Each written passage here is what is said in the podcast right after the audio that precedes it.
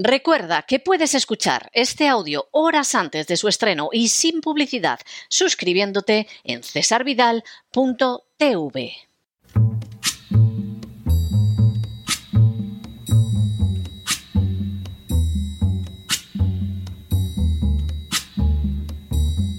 La voz con César Vidal, desde el exilio. When the night has come and the land is dark and the moon is the only light we'll see. No, I won't be afraid. Oh, I won't be afraid. Just as long as you stand, stand by me. Muy buenos días, muy buenas tardes, muy buenas noches y muy bienvenidos a esta nueva singladura de la voz. Soy César Vidal, hoy es el jueves 20 de abril de 2023 y me dirijo a los hispanoparlantes de ambos hemisferios, a los situados a uno y otro lado del Atlántico y como siempre lo hago desde el exilio.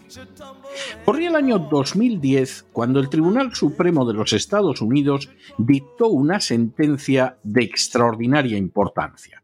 De acuerdo con la misma, en relación con el caso Citizens United versus Federal Election Commission, quedó establecido que las donaciones para una campaña electoral, que hasta entonces habían contado con un techo, dejaban de tenerlo si procedían de entidades como las organizaciones sin ánimo de lucro, los sindicatos y otras personas jurídicas. En otras palabras, si hasta esos momentos existía un límite de dinero que podían recibir los candidatos para evitar que los grandes poderes económicos determinaran el resultado de las elecciones, a partir de la citada sentencia del Tribunal Supremo, ese límite desaparecía siempre que los donantes fueran personas jurídicas y no físicas. Para justificar semejante paso que implicaba entregar el proceso electoral en buena medida en manos de poderes económicos, el Tribunal Supremo apeló a la primera enmienda que protege la libertad de expresión, señalando que también tienen derecho a ella las personas jurídicas y que se vería dañada si no pudieran intervenir con donaciones en los procesos electorales. A partir de esa decisión tuvo lugar la creación de las denominadas PACs o comités de acción política que no realizan contribuciones financieras a candidatos o partidos y por eso pueden aceptar contribuciones ilimitadas de individuos, empresas y sindicatos. La sentencia señalaba que los gastos independientes, incluyendo los realizados por corporaciones, no provocan corrupción ni la apariencia de corrupción. La realidad es que a partir de la sentencia, el proceso electoral, más que nunca, quedaba en manos de los magnates que llevaban a cabo donaciones a través de ONGs y empresas, y todo ello sobre la base de la libertad de expresión, ridícula jurídicamente, porque la realidad es que ni empresas ni ONGs, sino solo ciudadanos, tienen derechos activos de carácter electoral. De manera bien reveladora, el magistrado ponente de la más que discutible sentencia en favor de la intervención económica de las personas jurídicas en los procesos electorales fue el que años después decidiría el voto a favor de legalizar el matrimonio homosexual en Estados Unidos. En las últimas horas hemos tenido nuevas noticias sobre el peso de las gentes de George Soros en la administración Biden. Sin ánimo de ser exhaustivos, los hechos son los siguientes. Primero, George Soros, definido por su biógrafo Matt Palombo como el hombre más peligroso de América, es el personaje que ha tenido mayor influencia sobre la presidencia de Estados Unidos a lo largo de toda su historia. Segundo, Donante para las campañas de políticos del Partido Demócrata, la intervención de Soros tuvo un peso relevante en el triunfo de Barack Obama y de Joe Biden. Tercero, la gente de Soros se encontraba en el equipo de Joe Biden incluso antes de su llegada a la Casa Blanca, cuando se fue formando el equipo de transición después de las discutidas elecciones de 2020.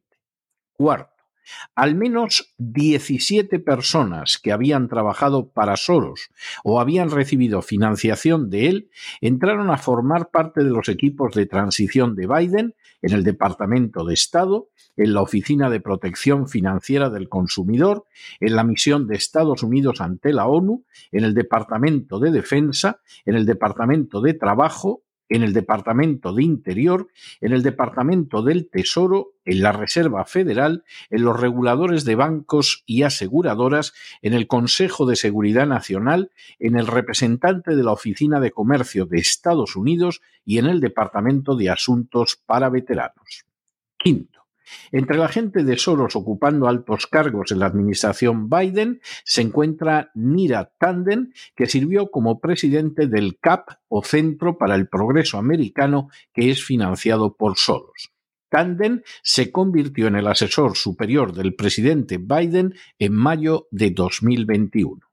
Sexto, el cargo ocupado por Tanden vino precedido por el intento de Biden de que ocupara la presidencia de la Oficina de Gestión y Presupuesto, pero Tanden no consiguió finalmente obtener la confirmación.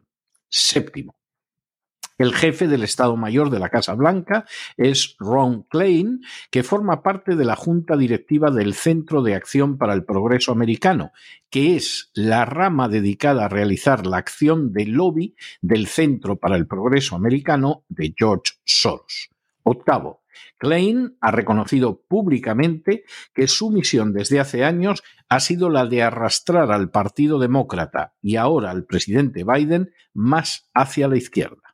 Noveno, Sam Berger, nombrado por el presidente Biden como director de operaciones y política estratégicas para el COVID-19, fue el antiguo vicepresidente para la reforma de la democracia y el gobierno del centro para el progreso americano, dependiente también de George Soros. Décimo, el secretario de Estado, Anthony Blinken, el personaje de mayor relevancia en el gobierno de Biden después del propio Biden, es también persona más que vinculada a los intereses de Soros desde hace tiempo, de tal manera que le dedicaremos Dios mediante un editorial específico. Un décimo. Por si todo lo anterior fuera poco, las organizaciones de George Soros han logrado la elección de docenas de fiscales en Estados Unidos que están alterando el cumplimiento de la ley y generando una notable inseguridad ciudadana. De manera bien reveladora, entre esos fiscales se encuentra el que desde hace años ha venido persiguiendo el procesamiento de Donald Trump, consiguiéndolo hace apenas unos días. Y duodécimo, por si todo lo anterior no fuera bastante, Alexander Soros, el hijo de George Soros, ha visitado la Casa Blanca una quincena de veces desde la llegada a la presidencia de Joe Biden, por regla general en relación con asuntos de seguridad nacional. A pesar de lo que puedan pensar millones de personas, ni las democracias son perfectas, ni las democracias tienen garantizada su supervivencia. De hecho, como quien ahora se dirige a ustedes señaló hace tres años en su libro Un mundo que cambia, es relativamente fácil pervertir el sistema democrático convirtiéndolo en una burla que solo tiene de democrático los ropajes externos. Una de las maneras de pervertir el sistema democrático es a través de las donaciones entregadas para las diversas campañas electorales. De la misma manera que los medios que dependen de los poderes públicos se transforman en furcias mediáticas, los candidatos que dependen de donaciones de particulares suelen acabar transformados en furcias políticas. Para evitar esa perversión del sistema democrático, la ley establecía en Estados Unidos que existiera un límite del dinero que recibieran los candidatos y que además las donaciones procedieran de particulares. De esa manera, el desnivel entre los candidatos que competían se reducía, dificultando que la victoria dependiera del dinero y limitando de manera considerable la influencia que los poderosos pudieran tener en el diseño y la ejecución de las políticas nacionales. La sentencia del Tribunal Supremo eliminando el techo de las donaciones, abriendo la posibilidad a que éstas fueran realizadas por personas jurídicas e intentando disfrazar ese paso como una defensa de la libertad de expresión, abrió la puerta de par en par al control total de la política americana por parte de los magnates. Todavía, tras esa sentencia, un Donald Trump que mantuvo su campaña sobre la base de aportaciones populares modestas y que contó con mucho menos dinero que Hillary Clinton, logró imponerse a esta. Pero el peso de Soros, un Soros enfrentado públicamente con Trump en esa nueva forma de hacer política, no ha dejado de crecer. En estos momentos no se trata solo de los favores que le deben desde el presidente Biden a docenas de fiscales, sino del peso de algunos de sus subordinados más relevantes en áreas tan esenciales para la vida de una nación como la política exterior, la economía, la justicia, la inmigración, la familia, la salud, el consumo de drogas, la seguridad interna o el trabajo. Como ha señalado uno de sus biógrafos más documentados, Soros se ha convertido en el hombre más peligroso de América, y lo es no solo para esta nación, sino para el conjunto del planeta.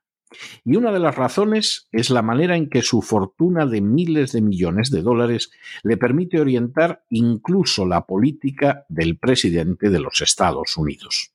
Como ha señalado Tom Fitton, presidente de Judicial Watch, una organización dedicada a velar por la limpieza de los procesos electorales, es difícil decir dónde comienza la administración Biden y dónde acaba la Open Society Foundation de George Soros. Pero no se dejen llevar por el desánimo o la frustración. Y es que a pesar de que los poderosos muchas veces parecen gigantes, es solo porque se les contempla de rodillas y ya va siendo hora de ponerse en pie. Mientras tanto, en el tiempo que han necesitado ustedes para escuchar este editorial, la deuda pública española ha aumentado en cerca de 7 millones de euros. Y aunque parezca difícil de creer, una parte va precisamente a organizaciones de George Soros. Muy buenos días, muy buenas tardes, muy buenas noches. Les ha hablado César Vidal desde el exilio. Que Dios los bendiga.